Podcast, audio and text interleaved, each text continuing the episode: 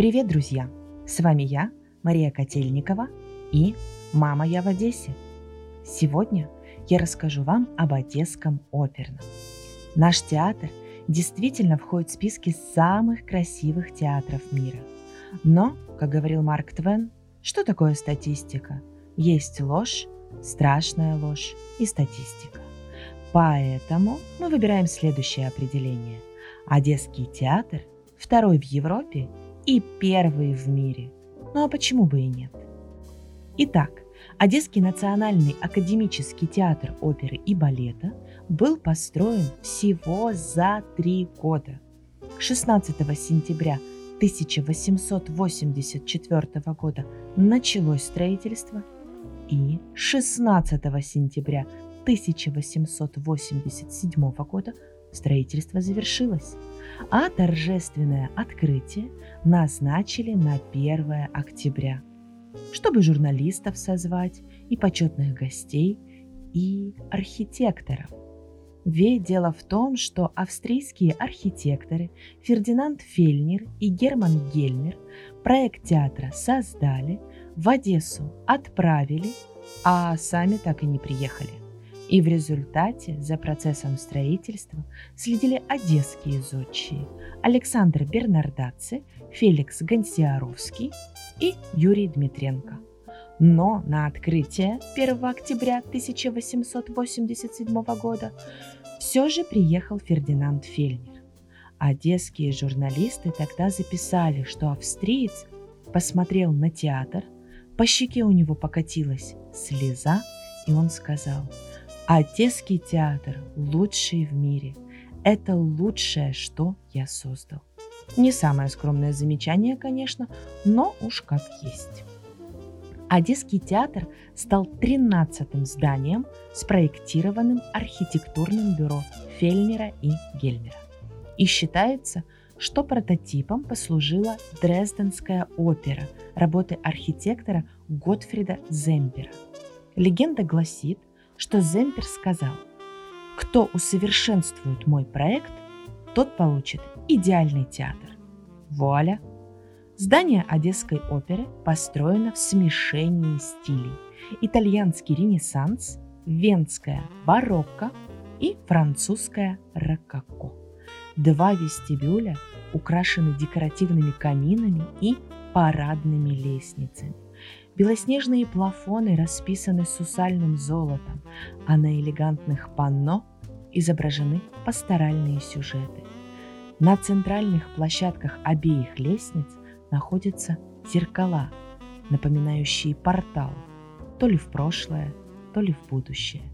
А с перил лестниц, кстати, за всеми театралами наблюдают сатир и нимфа. И это не говоря уже о многочисленных ангелочках, сопровождающих нас буквально повсюду. А вот и зрительный зал. Здесь уже преобладает главный цвет стиля рококо – вишневый. И непонятно, что скорее привлекает здесь взгляд. То ли роскошный занавес, выполненный по проекту художника Александра Головина. Вон там в нижнем правом углу у занавеса есть буквы А и Г. Это как раз инициалы художника. Или, может, великолепная люстра, сияющая огнями 214 лампочек. Или плафон, на котором изображены 8 живописных панно, созданных художником Лёфлером.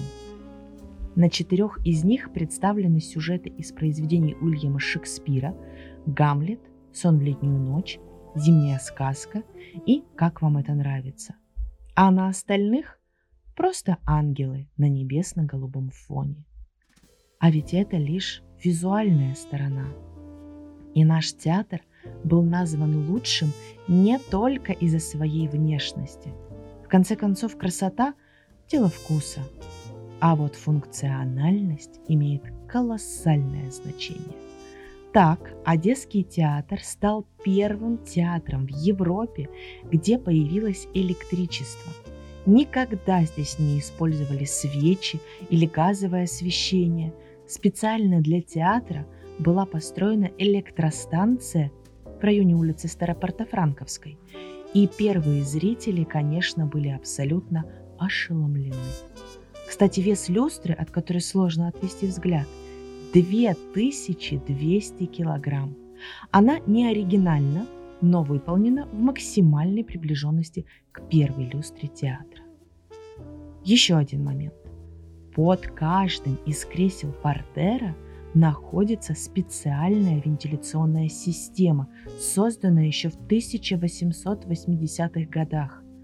Летом под зрительным залом театра хоронили лед в соломе и с его помощью охлаждали помещение. А зимой там работало паровое отопление. Поэтому и температура в театре всегда была приятной. Кстати, это с улицы здание выглядит трехэтажным. В театре же на самом деле пять ярусов, а под видимой частью здания скрывается в разных местах от двух до четырех этажей – так что он значительно больше, чем кажется на первый взгляд. Еще один обман зрения касается сцены. Она кажется небольшой, но это не так. Ее площадь составляет 500 квадратных метров. Для сравнения, площадь зрительного зала 400 квадратных метров, то есть сцена больше зрительного зала. А перед сценой еще находится оркестровая яма – в которой могут разместиться до 85 человек. Ну а для зрителей в портере есть 474 комфортных кресла. Всего же в театре 1507 мест. И, конечно, акустика.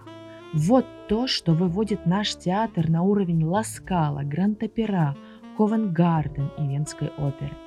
Каждый звук из оркестровой ямы и любой, даже камерный голос со сцены одинаково хорошо слышен в любой точке зрительного зала. Но имейте в виду, прочувствовать этот эффект можно только лишь при живом исполнении, без всякого использования фонограммы. В ином случае акустические барьеры, расположенные над оркестровой ямой и первыми рядами портера, работают только во вред, а не на пользу. Ну что же, надеюсь, вам было интересно, а подробнее о строительстве театра, особенностях архитектуры, о выступлениях известных исполнителей и многом-многом другом вы можете узнать, подписавшись на нас в соцсетях. Следите за анонсами «Мама, я в Одессе». С нами интересно и красиво.